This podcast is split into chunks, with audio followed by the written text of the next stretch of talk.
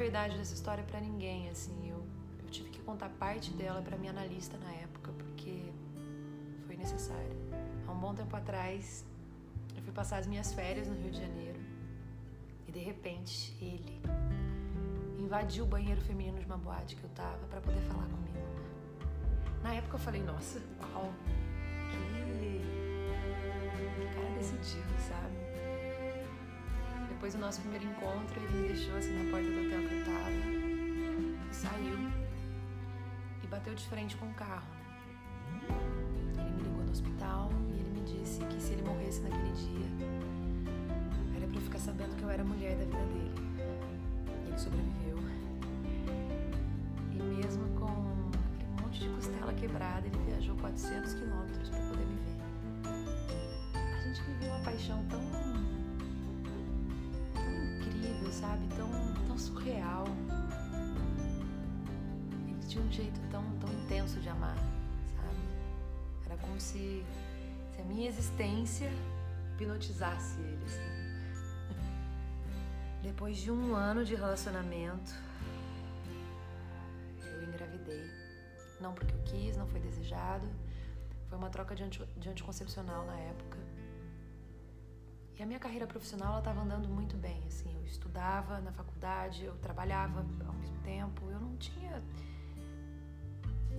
enfim, eu eu fui falar com ele, né? E eu disse que eu queria interromper a gravidez. E ele aceitou minha decisão, assim. Ele disse que faria tudo para que acontecesse da forma com que eu quisesse, da forma com que eu esperava, e assim foi.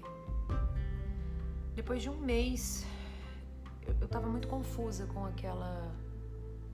com aquela situação, eu tava muito machucada, né? Ninguém passa por isso sem se machucar. Ninguém. E eu peguei o telefone e terminei com ele. Eu nem sabia o porquê, eu queria terminar com ele. Eu simplesmente sabia que eu não amava mais ele.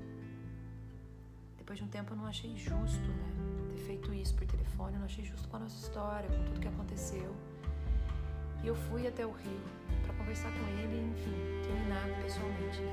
Quando ele me viu, ele ficou indignado. Mas ele me recebeu e me chamou para dar uma volta. E a gente subiu um morro. E ele me deixou sentada, assim, era uma era uma quadra, eu não me lembro bem, mas era uma quadra. Ele me deixou sentada ali e falou assim: "Ó, oh, aguenta aí um pouquinho que já já eu volto". Me deixou ali sozinha via pessoas armadas ao meu redor, eu, eu via que as pessoas perguntavam, tipo, quem é essa menina? O que ela tá fazendo aí? Naquele dia eu falei, ele vai me matar. Eu vou morrer, alguma coisa vai acontecer. Eu fiquei assustada com ele, sabe?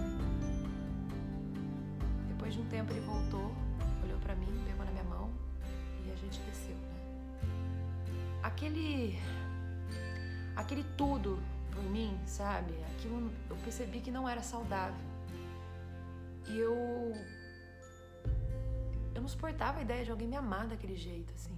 Então eu voltei para minha cidade e eu decidi que eu nunca mais ia vê-lo. Nunca mais. Depois de 10 anos, ele apareceu, assim, no meu trabalho, sentou na, de frente para minha mesa e falou, falou assim, é, olha, eu não quero saber como tá a sua vida hoje, eu só quero saber se você ainda ficaria comigo. E eu disse não.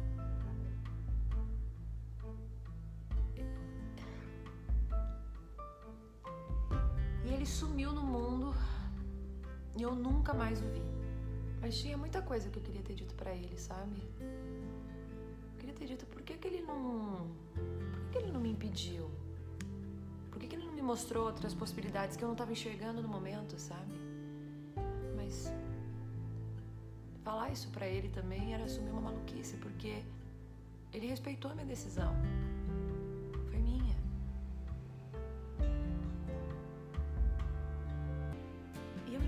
que passar por uma situação dessa,